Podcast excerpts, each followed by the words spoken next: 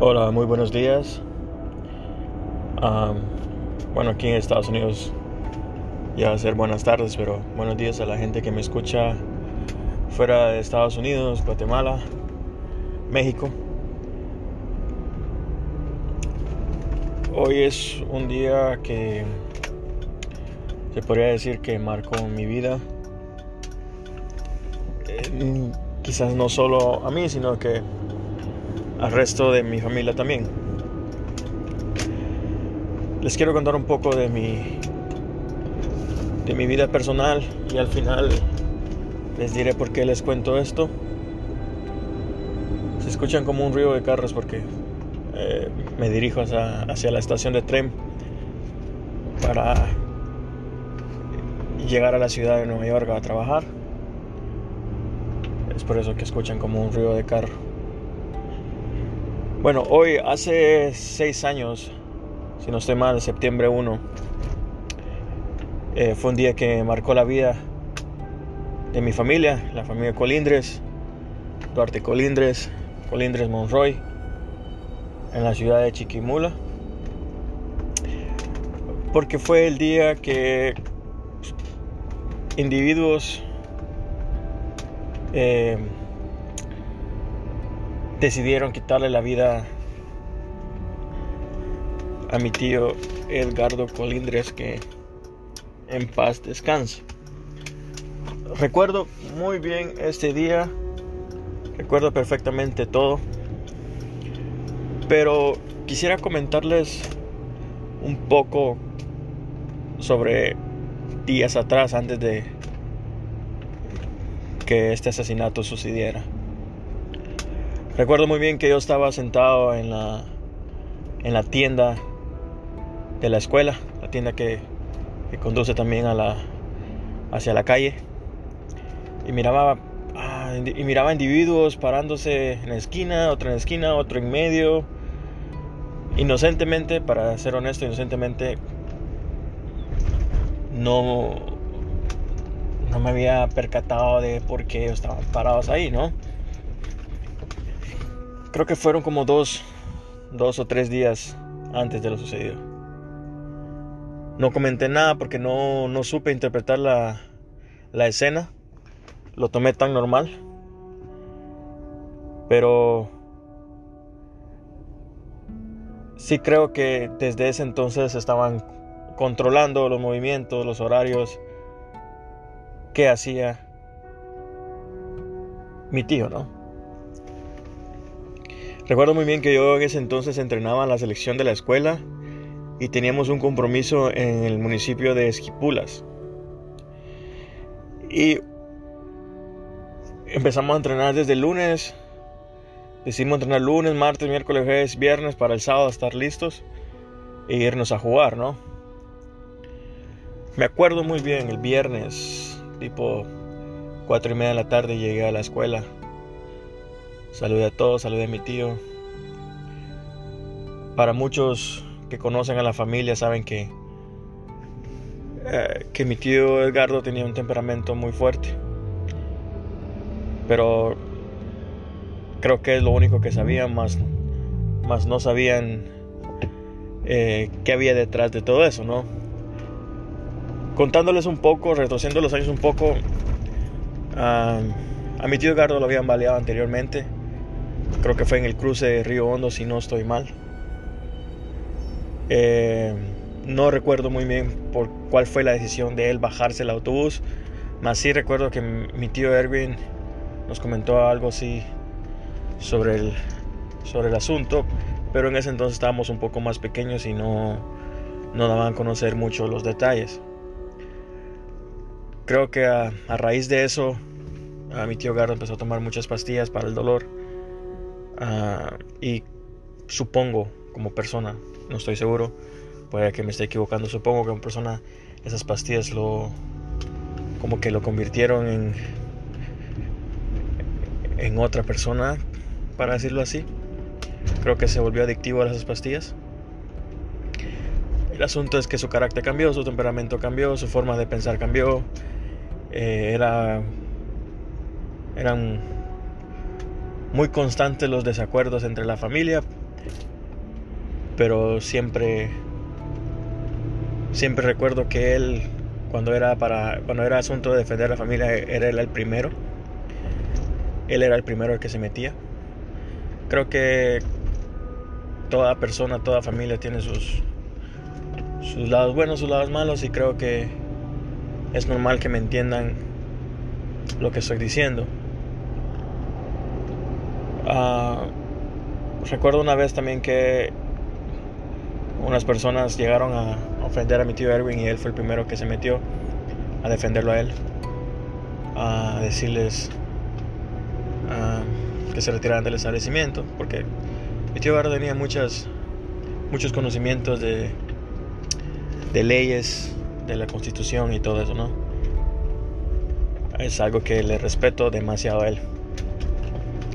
Bueno, haciendo énfasis el, uh, un día antes de que cometieran el asesinato, me acuerdo que yo estaba entrenando a, la selección, a la selección femenina, y por alguna razón, por alguna manera yo noté de que él no había llegado todavía al lugar donde nosotros estábamos entrenando uh, para decirme de que era ya era tiempo que termináramos, ¿no? Porque muchos saben que la escuela conecta con la casa uh, principal de mi familia. A cierto punto entiendo de que estar todo el día en la escuela trabajando y al final escuchar más ruido, pues creo no afecta, ¿no? Pero por extraña razón él nunca llegó, más sí me acuerdo que salió a hablarme, lo noté un poco un poco nervioso y le pregunto si todo estaba bien.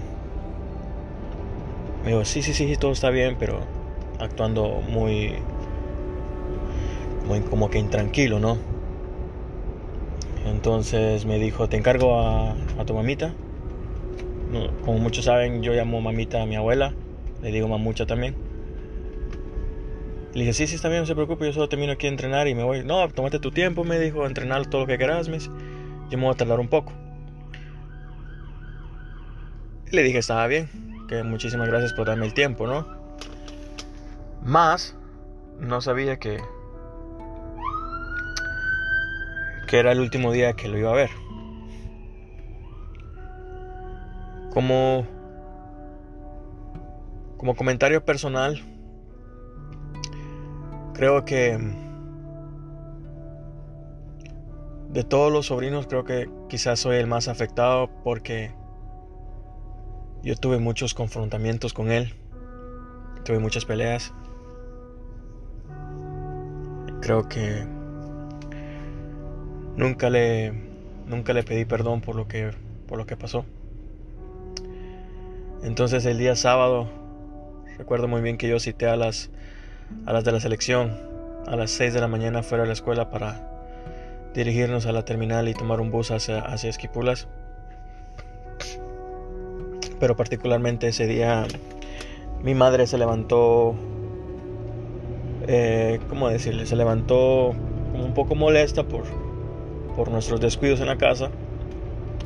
Se levantó molesta diciendo que quién había dejado eso aquí, quién había dejado estos platos sucios, que por qué estaba esta ropa tirada, que era tarde, que no levantaran. Bueno, al fin y al cabo que por esas circunstancias yo llamé Llamé a una del equipo y les dije, ¿saben qué? Adelántense, yo voy a agarrar esquipulas porque se me complicó un poco acá la casa. Entonces ya no pude. Ya no pude llegar a la escuela a las 6 de la mañana. Entonces como entonces entré al cuarto de nuevo ya después de hacer lo que mi madre estaba pidiendo. Entré al cuarto, empecé a cambiar, siempre pensando que tenía una obligación de esquipulas.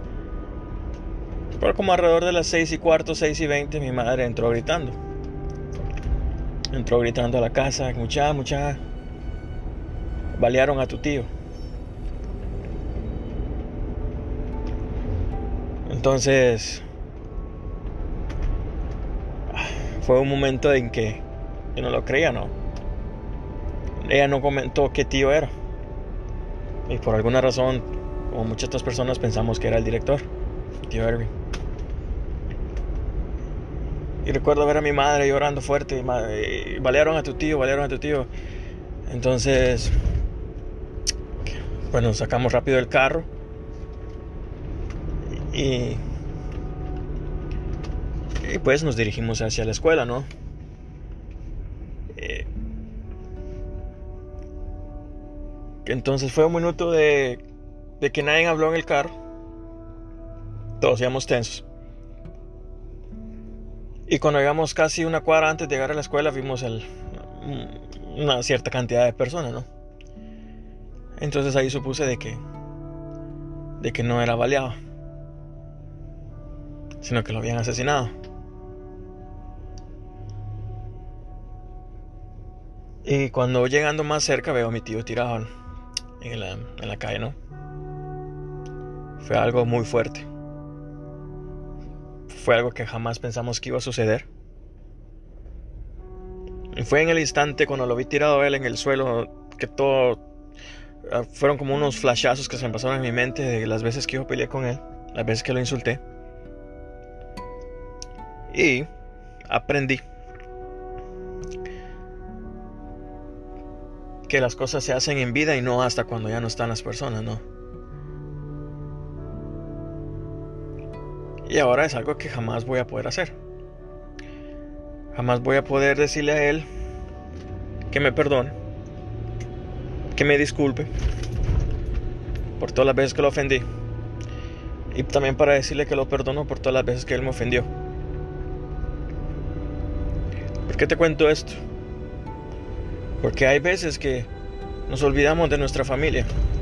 Incluso viviendo 5 o 10 minutos nos olvidamos de ellos. No nos mandamos un mensaje. No los llamamos. Es tanta la rutina que tenemos que olvidamos a nuestra familia. Y lastimosamente, la familia siempre se reúne cuando algo malo sucede.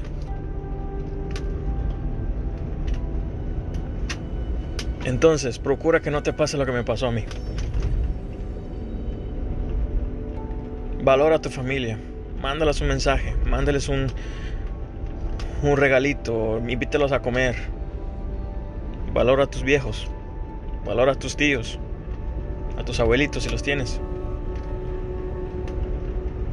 Porque es duro.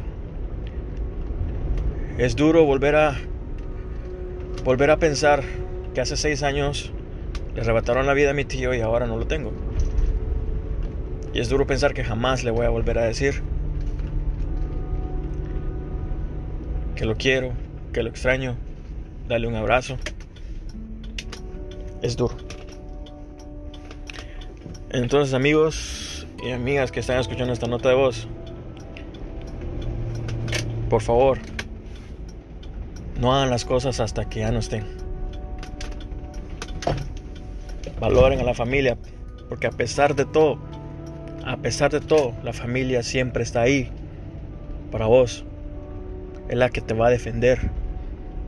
Siempre.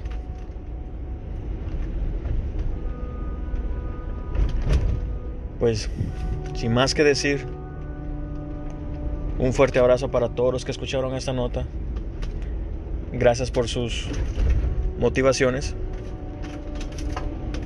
Y es tiempo de de pedir perdón, de perdonar y de valorar más. Con mucho cariño, su amigo Kleiderman. Chao.